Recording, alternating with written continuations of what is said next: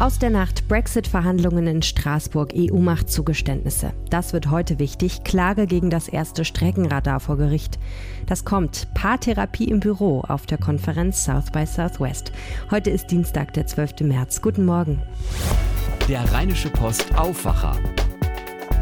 Der Nachrichtenpodcast am Morgen.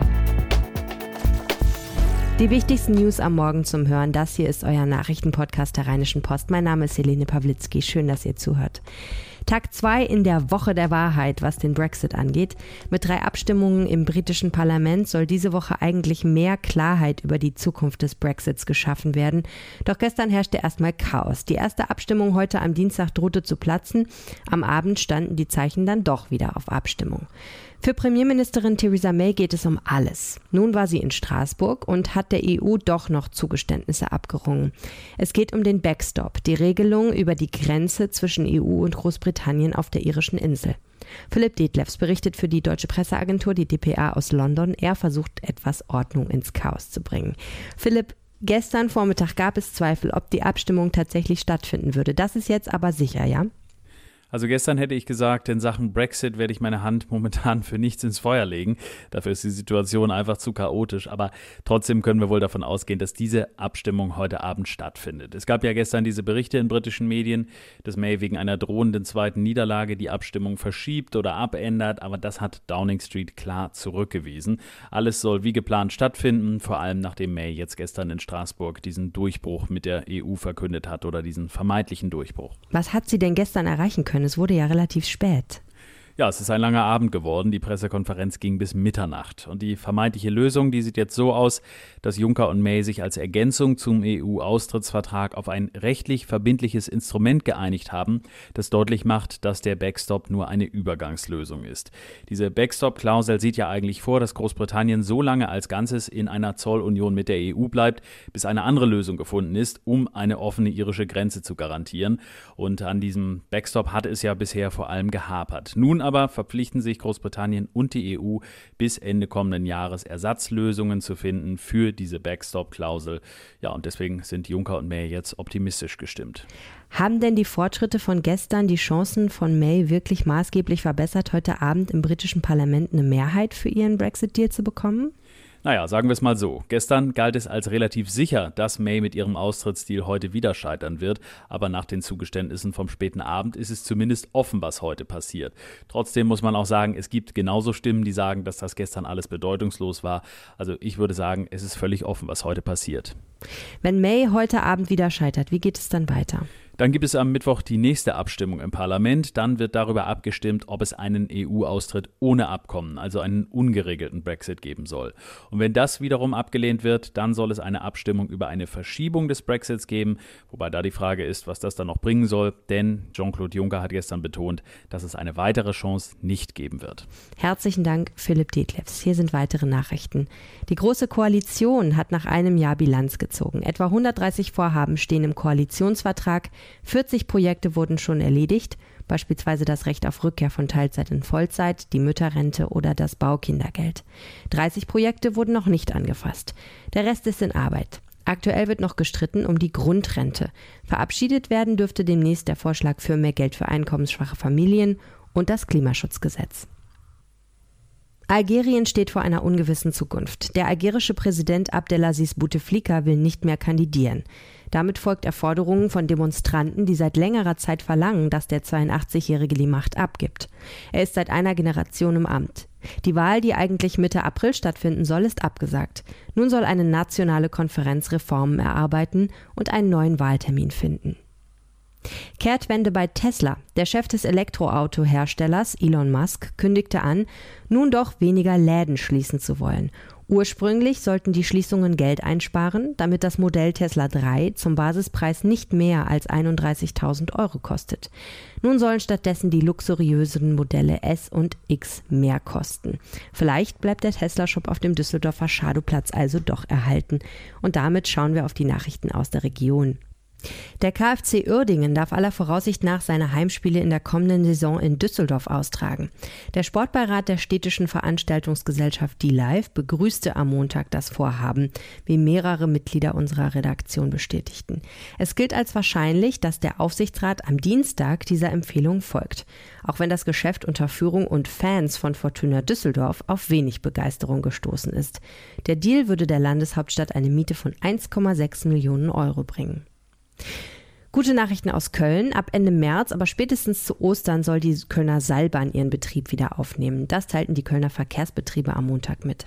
Die Kölner Seilbahn verbindet in Höhe der Zoobrücke die Rheinufer Riel und Deutz. Der Betrieb der Seilbahn steht seit Juli 2017 still. Ein Hilfsseil hatte sich damals in einer Gondel verfangen. 75 Fahrgäste wurden aus den Kabinen über dem Rhein befreit. Nun wurde das technische Konzept überarbeitet, damit sowas nicht nochmal passiert und im Notfall leichter Hilfe möglich ist. Mehr lest ihr auf RP Online. Trauer in Duisburg. Dort ist ein Pfarrer bei seinem Abschiedsgottesdienst vor den Augen seiner Gemeinde gestorben. Pfarrer Dietrich Köhler-Migel war 65 Jahre alt. Kurz nach seiner Abschiedspredigt in der evangelischen Gemeinde Trinitatis brach er am Sonntag vor dem Altar zusammen. Gemeindemitglieder leisteten erste Hilfe. Der Rettungsdienst brachte ihn in ein Krankenhaus. Dort starb er wenig später. Köhler-Migel hatte seit Jahren ein schwaches Herz. Mein Kollege Tim Harpers hat die Gemeinde besucht und beschreibt, mit wie viel Liebe man sich dort an den Pfarrer erinnert zu lesen ebenfalls auf RP Online. In Düsseldorf dagegen wurde ein Leben gerettet, und zwar vom Mitarbeiter einer Imbissbude. Der wurde stutzig, als ein älterer Stammkunde nicht öffnete, um die bestellte Mahlzeit entgegenzunehmen. Als er dann noch durch die Tür den Fernseher und das Handy klingeln hörte, rief er schließlich die Polizei. Die fand den 74-Jährigen leblos in seiner Wohnung. Im Krankenhaus konnte sein Leben gerettet werden. Fortuna hat es wieder nicht geschafft, die Eintracht zu knacken. Die Frankfurter siegten gestern Abend in Düsseldorf 3 zu 0 und bleiben damit als Tabellenfünfter in Reichweite zu den Champions League Plätzen. Alle Tore fielen in der zweiten Halbzeit. Für Fortuna verlief das Spiel unglücklich. Ein Tor des neuen Stürmers Stürmers David Kovnatski in der zweiten Minute wurden wegen Abseits aberkannt. Anschließend verletzte sich Kovnatski und fehlt nun gegen Wolfsburg. Und das alles, nachdem Fortuna bereits in der Hinrunde krachend gegen Frankfurt verloren hatte mit 1 zu 7. Eintracht Frankfurt dagegen ist für das Achtelfinal-Rückspiel in der Europa League bei Inter Mailand am Donnerstag nun mit genügend Selbstvertrauen ausgerüstet. Hier kommt eine Leseempfehlung für euren Morgen.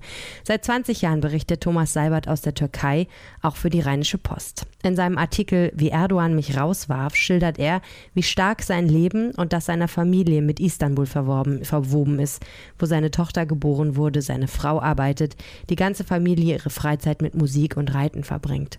Nun soll damit Schluss sein. Er hat in diesem Jahr keine Arbeitserlaubnis von der türkischen Regierung bekommen. Er schreibt trotzdem mit viel Liebe über dieses Land. Den Text findet ihr in der RP und auf RP Online. Empfohlen wird er nicht nur von mir, sondern auch von unserem Chefredakteur.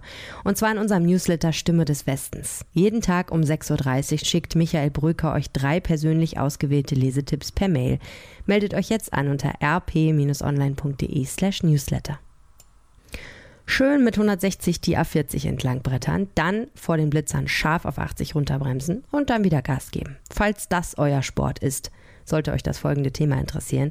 Das Verwaltungsgericht Hannover verhandelt heute über eine Klage gegen das bundesweit erste Streckenradar-Messgerät. Ein solches Radar erfasst die Geschwindigkeit nicht an einer Stelle, sondern ermittelt das Durchschnittstempo auf einem längeren Straßenabschnitt. Ein Anwalt hat nun Klage und einen Eilantrag gestellt. Er argumentiert, das Streckenradar stelle einen starken Eingriff in die Grundrechte der Bürger dar. Dirk Steinmetz von der Deutschen Presseagentur. Nach so einem Blitzer drücken viele Autofahrer ja gleich wieder aufs Gas. Das soll mit dem Streckenradar verhindert werden. Wo liegt denn da das Problem? Also wir haben ja das Grundrecht auf informationelle Selbstbestimmung. Und nun hat vor kurzem das Bundesverfassungsgericht entschieden, dass die Erfassung aller Autokennzeichen zu Kontrollzwecken als Eingriff in das Grundrecht einzustufen ist und dass dieser Eingriff auch nur teilweise gerechtfertigt ist. Darauf baut der Kläger nun seine Argumentation auf.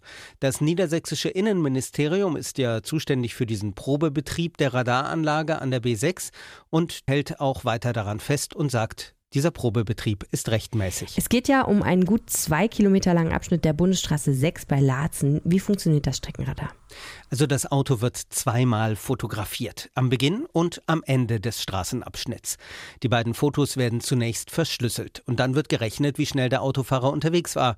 Es geht um die Durchschnittsgeschwindigkeit auf diesem längeren Abschnitt. War der Autofahrer zu schnell, wird ein klassisches Blitzerfoto geschossen mit dem Gesicht des Fahrers. Zur Beweissicherung werden aber auch die anderen Fotos gespeichert. Und was passiert mit all den Fotos von regeltreuen Fahrern? Also hält man sich an das Tempolimit, werden die Fotos sofort gelöscht, sagt das niedersächsische Verkehrsministerium. Auf die zwischenzeitlich gespeicherten Daten soll auch niemand Zugriff haben. Datenschutzbedenken aber gibt es, besonders nach diesem Urteil des Verfassungsgerichts. Dabei ging es ja um den automatischen Abgleich von Nummernschildern aller vorbeifahrender Wagen mit Fahndungsdaten der Polizei. Also mal sehen, was die Richter in Hannover dazu nun sagen. Im Ausland gibt es ja schon seit langem Streckenradare. Wie sind denn die Erfahrungen? Also in Belgien haben Untersuchungen ergeben, dass auf Abschnitten mit Streckenradar weniger Autos zu schnell unterwegs sind. Die Zahl der Unfälle sinkt. Insgesamt sorgt das Streckenradar dafür, dass der Verkehr gleichmäßiger fließt. Ähnliche Erfahrungen haben auch die Österreicher gesammelt. Die erste Anlage ist dort vor 15 Jahren installiert worden, im Kaisermühlentunnel in Wien.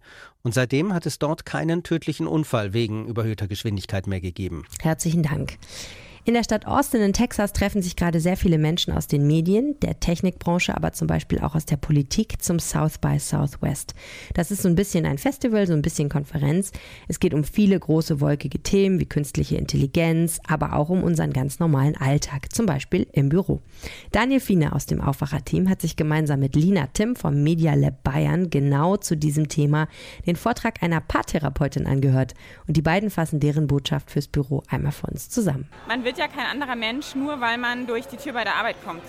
Und das heißt, du nimmst eigentlich alles, wie du sonst in Beziehungen bist, auch irgendwie in einer Paarbeziehung, nimmst du halt mit deinem Arbeitsplatz und bist da ja auch ein ähnlicher Mensch.